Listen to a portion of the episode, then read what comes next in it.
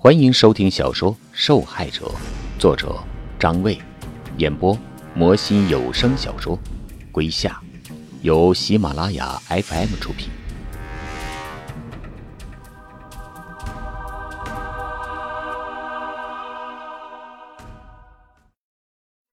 第二十二集，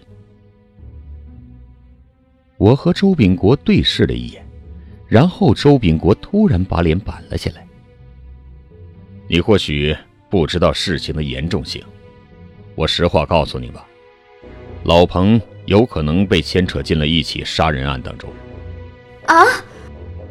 那女人嘴张开，吃惊的站了起来。周秉国严肃的看着她，过了一会儿，他又说道：“我我是真不知道他在哪儿，他每次出去不怎么跟我说的，就说是办事儿，手机也经常关机。”不信，你们可以打打。实际情况和那女人说的一样，彭峰的手机果真打不通。按照他妻子的说法，彭峰总是以尽量减少干扰为由，过一段时间就会把自己封闭在某个地方学习，或者去了哪个山里采风。只是时不时的打个电话回来，而且这种习惯。也就是半年前才开始养成的。原本做妻子的应该怀疑才对，丈夫打着工作的借口消失在外，很有可能是去会情人了。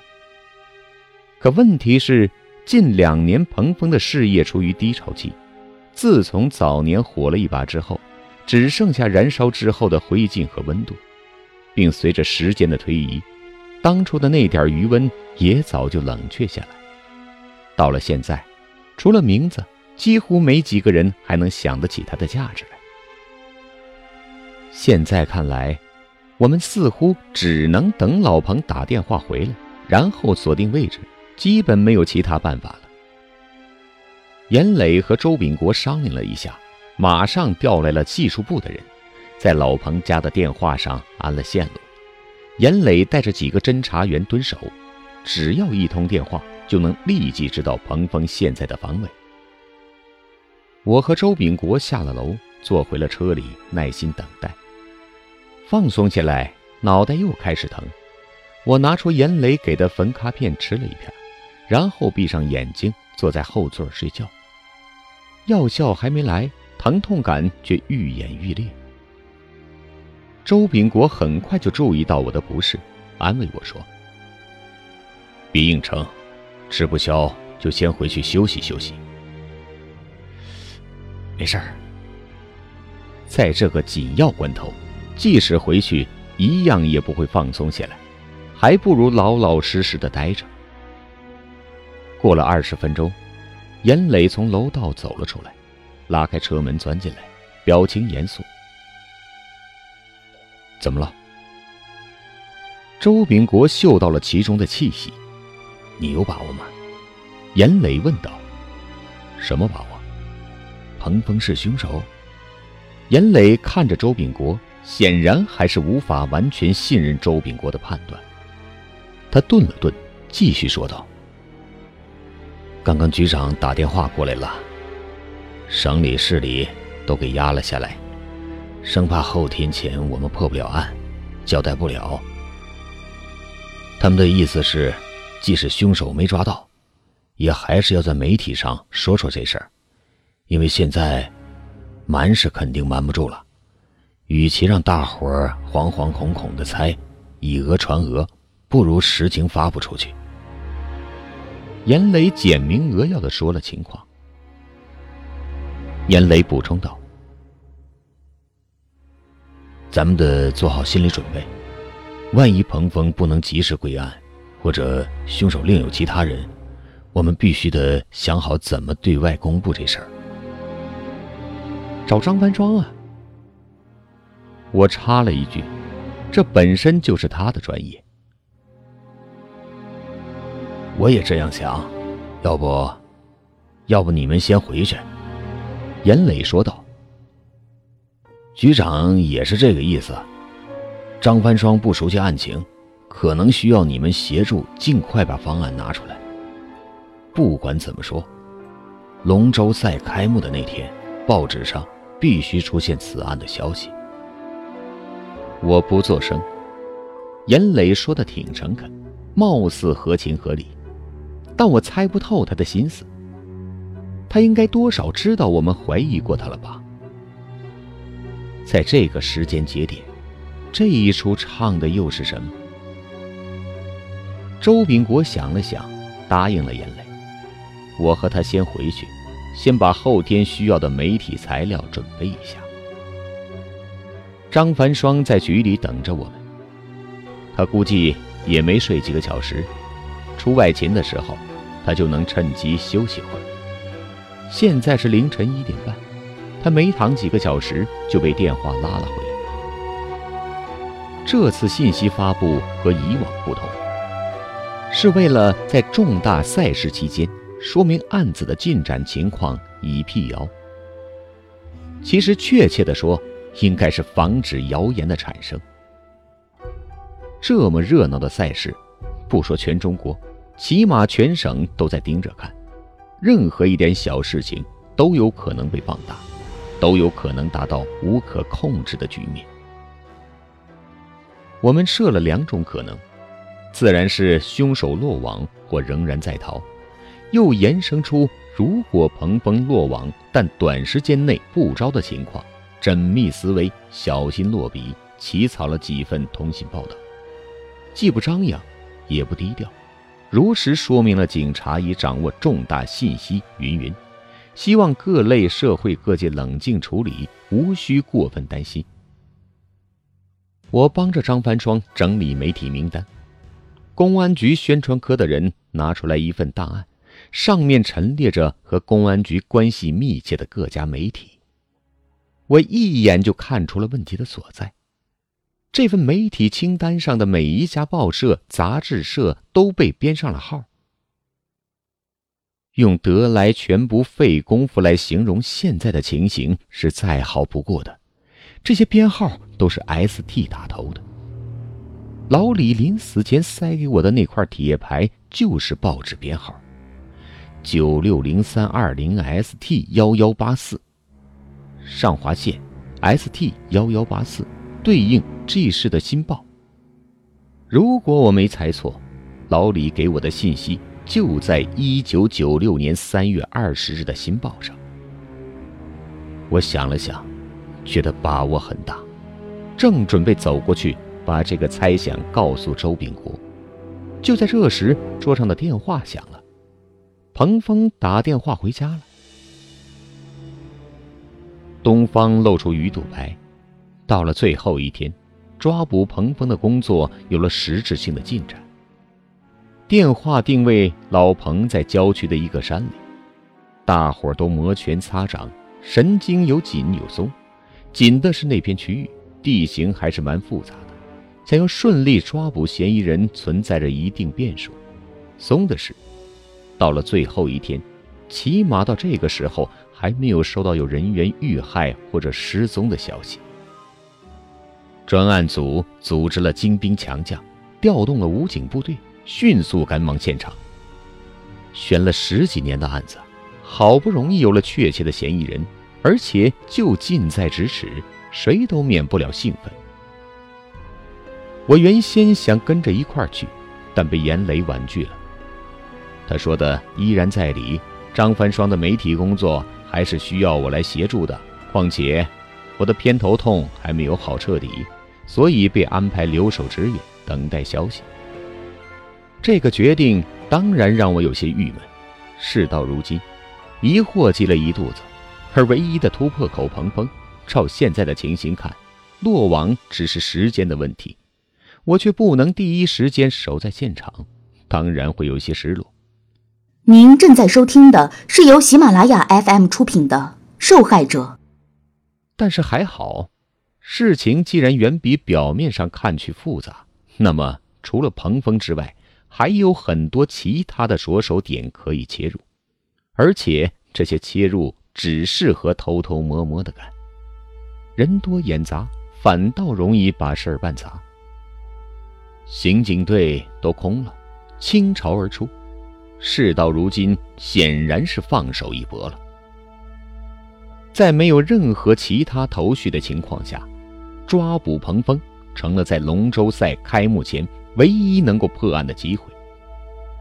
我要干的事儿没有告诉张凡双，而且当时一转眼也没有告诉周秉国。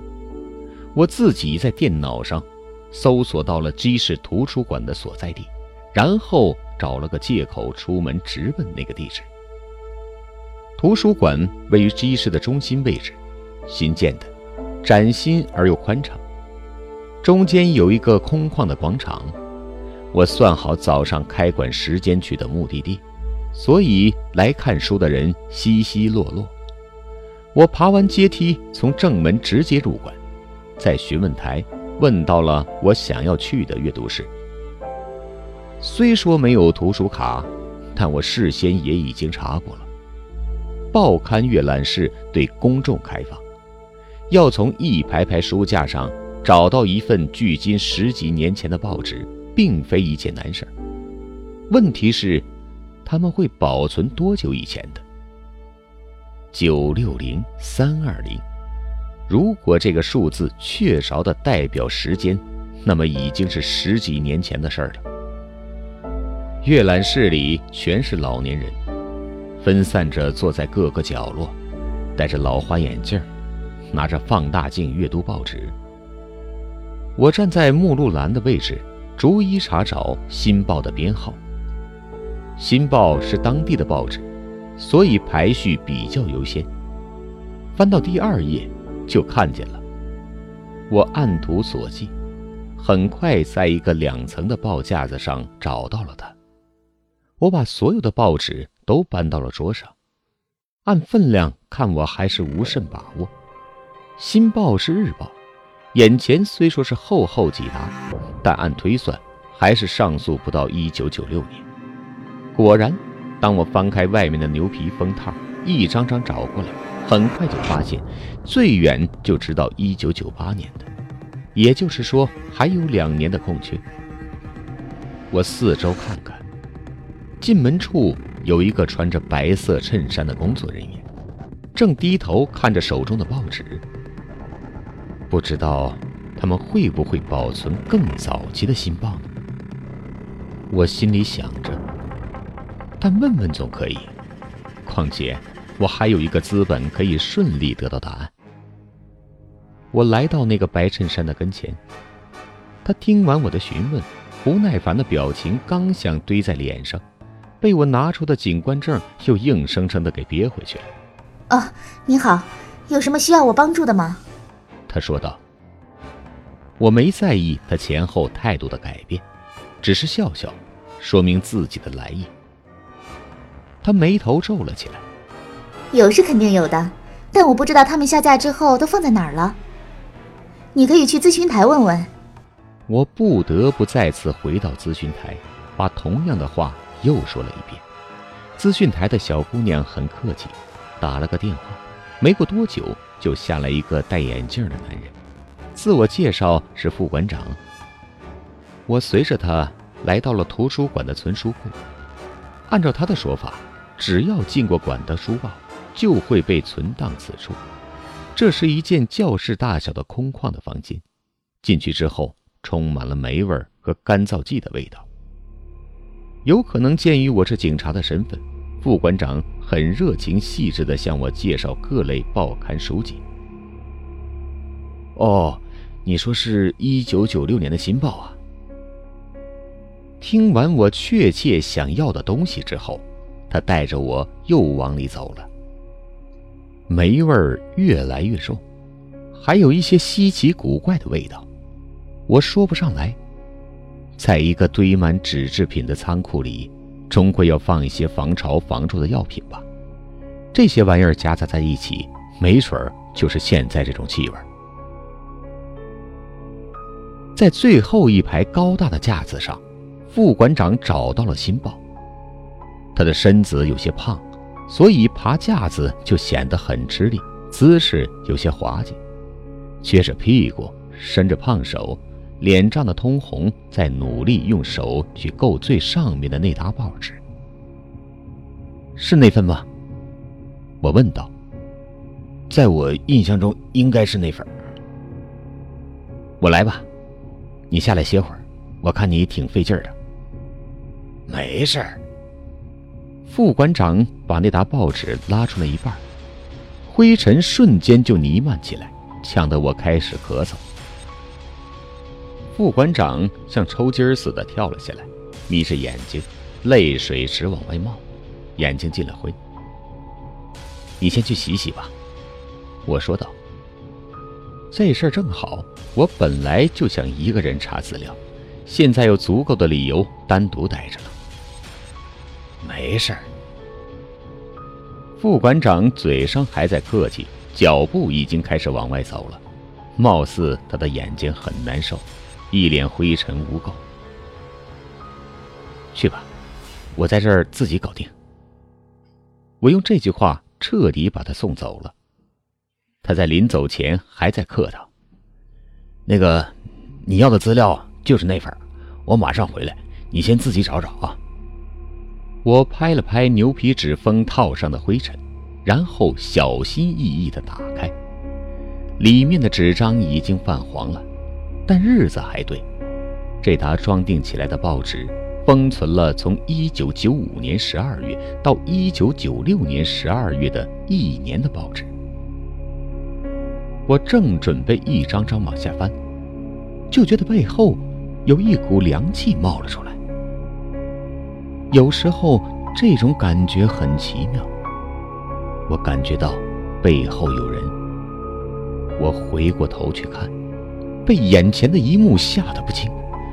是那个长得很像林木的女孩，她就站在门口，依然穿着白色 T 恤，夹着淡灰色发卡。背对着我，双手交叉放在前方，低着头，就像灵异片里突然出现在走廊尽头的女鬼。我的鸡皮疙瘩顿时冒了出来。我愣了一下神随即反应过来，一个箭步冲了过去。只是他比我要快得多，仿佛背后长了眼睛似的。我刚迈步，他就已经转出大门不见了。我加快速度奔出去。等我跑出大门，已经不见他的踪影。左右两边都有通道，宽绰的走廊上只有零散的几个老人。我挑左边奔了出去，在底楼的大堂间环顾，似乎他是要把我领到什么地方去。正当我失望的时候，又出现在了二楼，侧对着我。我赶紧往楼上跑。他一直在我的视线内，楼梯转角的地方有一个视觉盲区，我看不见他。也就是四五分钟的时间，当我跑上二楼，他再一次消失了。这回，就再也找不着了。我满大楼的急走狂奔，搜遍了所有的阴角旮旯，依然没有线索。我沮丧地回到那间储藏库。远远的就看见原来放在地上的那沓报纸有被人翻过的痕迹，我草草的翻着，赶紧去寻找三月二十日的那张报纸，已经从头到尾被人撕掉了，在撕掉的部分还夹了张纸条，上写：“不要相信任何人。”听众朋友，本集播讲完毕，感谢您的收听。